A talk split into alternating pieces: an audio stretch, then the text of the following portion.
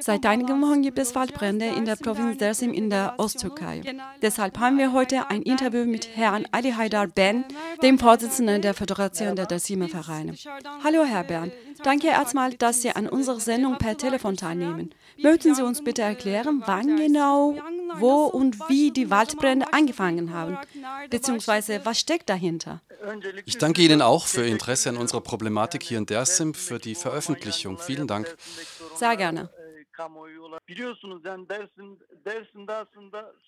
Wie Sie wissen, gibt es seit zwei Jahren in Dersim immer wieder diese Waldbrände, die so gegen Mitte August anfangen. Dieses Jahr hat es im Stadtteil Pertek angefangen. Wie Sie wohl auch wissen, hängt das alles politisch miteinander zusammen.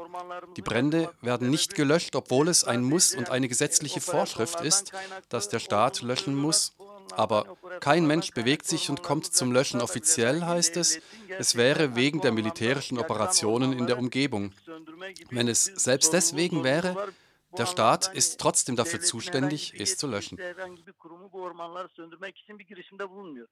Übrigens, äh, wie ich in der Zeitung gerade eben in Hürriyet zum Beispiel gelesen habe, meinte der Gouverneur von Dersim, es gäbe Falschinformationen von einigen Gruppen und Organisationen. Die Waldbrände hier wären nicht groß oder schwer, sondern eher klein, oberflächlich und sie seien unter Kontrolle. Außerdem gäbe es keine absichtlich gelegten Brände. Was sagen Sie zu solchen Äußerungen von offizieller Seite?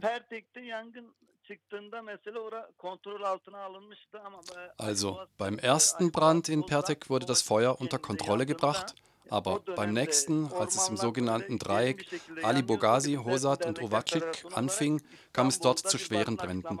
Deshalb haben wir sowohl in Social Media als auch mit einer großen Kundgebung Öffentlichkeit geschaffen. Nachdem der Behör Gouverneur behauptete, dass es einige Aktivisten Missinformationen verbreiten würden und diese Menschen angeklagt werden könnten. Aber wir und alle Umweltaktivistinnen, die in den Brandgebieten vor Ort waren, haben festgestellt, dass es wirklich riesige Schäden gibt. Das ist doch einfach wahr. Außerdem, hier leben keine Menschen mehr in den Dörfern, da diese im Jahr 1994 umgesiedelt wurden. Nur im Sommer kommen Imker hierher. Außerdem gibt es nicht mehr so viele Weidetiere wie damals, da es kaum noch Tierhaltung hier gibt. Na gut, deshalb brennt das trockene Gras schnell weg und verbreitet sich danach unter den Bäumen sowie die alten Eichen. Also, außer durch den Brand, die kleinen Blätter, Heue etc., verbreitet sich der Effekt überall in die Wälder weiter, meinen Sie. Aber gibt es da auch viele andere Tiere, äh, ich meine Wildtiere? Es gibt doch die ganzen Tiere, nicht nur wie damals, als die Dörfer hier mit der Tierhaltung beschäftigt waren. Also es gibt Wildtiere, so wie Wölfe, Schlangen, viele verschiedene Vögel, Schildkröten, Ziegen und so weiter. Also, die waren auch betroffen leider, oder? Konnten Sie einige davon retten vielleicht? Nicht ich selbst, aber viele von unseren Freunden, die hier zum Helfen herkommen, haben sie gesehen, fotografiert und so weiter.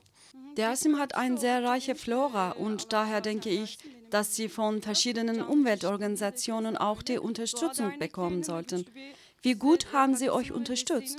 Die Solidarität, die sie überall zeigen, haben sie die auch für Dersim genauso gezeigt? Sie konnten gar nicht hierher kommen, aber ihre Reaktionen bei Kundgebungen und in Social Media waren sehr gut. Auch in Dersim gab es ehrenamtliche Menschen, aber die Zahl war nicht so hoch. Daher erwarten wir eigentlich viel mehr von den Dersimern, da es hier um ihre Kultur, Religion und Umwelt geht. Es wird einfach alles zerstört hier insanların kutsal saydığı yerler var. Bu anlamda bir bütünlükte sahip çıkması gerekiyor. Sie erwarten sozusagen mehr von der Bevölkerung vor Ort. Aber ich meinte eher die internationale Solidarität. Es genug? Sie haben sich bei unseren ganzen Aktionen, Kundgebungen, Demonstrationen und Aktionen in den Social Media sehr solidarisch gezeigt. Das hat sehr geholfen, die Sache zu verbreiten. Danach kamen auch die Gewerkschafter, um zu beobachten und die Schäden festzustellen. Es geht dann um die Beobachtungen nur, nicht mehr um Rettungsarbeit oder so. Rettungsarbeiten sind sowieso nicht erlaubt. Dadurch haben die Menschen natürlich auch Sorgen, gerade wenn sie die Provinz nicht kennen. Also sie sind doch sehr sensibel und solidarisch. Herr Bern, Sie versuchen dort irgendwie zu retten, aber wie schaffen Sie es technisch gesehen? Wir arbeiten hier nicht mit Wasser, sondern wir versuchen Schneisen anzulegen, indem wir die ganzen Gräser, getrockneten Blätter, Äste etc. mit verschiedenen Geräten entfernen und so eine leere Erde schaffen, damit die Flammen sich nicht verbreiten können. Und haben diese kleinen, tapferen Versuche sich gelohnt? Ja, natürlich, klar. Oh ja, super. In Bali zum Beispiel haben wir es trotz Wind in vier Tagen geschafft, das Feuer zu stoppen. Gibt es in der Gegend Menschen, die in der Nähe wohnen oder sind die Brände eher in höheren Gebieten? Doch in der Nähe gibt es Menschen, Imker und so weiter. Im Gebiet Bali, in dem Dorf Müska sogar, waren zwei alte Menschen vom Rauch so stark betroffen und vergiftet, dass sie ins Krankenhaus gebracht werden mussten. Und jetzt, ganz aktuell, brennt auch der Ort Kuturere. Dahin gingen gestern einige Ehrenamtliche, um zu helfen. Aber weder durften sie helfen, noch tut der Staat etwas. Seit Tagen brennt es dort. Herr Bern, was möchten Sie noch uns mitteilen? Sehen Sie bitte es als eine Plattform, wo Sie Ihre Stimme und Anforderungen mit der ganzen Öffentlichkeit teilen können. Außerdem, wir wünschen euch allen bei eurer Mühe viel Erfolg und internationale Solidarität. Der Sim liegt generell unter einer großen Belagerung. Unsere Umwelt, unsere Kultur, Religion und die heiligen Orte werden zerstört bzw. sollen umgebaut werden und man möchte dort neue Landschaftsprojekte anfangen, ohne dass wir dazu gefragt werden. Sie sagen, es wird keine große Veränderung, aber wir möchten es nicht. Daher bitten wir die ganzen Umweltorganisationen sowie euch alle sensiblen Menschen und die Dersimer selbst, dass ihr euch unterstützt, unsere Kultur und Natur rettet und ihren eigenen Weg dafür findet, wie wir es retten können. Aber wichtig ist, dass wir zusammenhalten.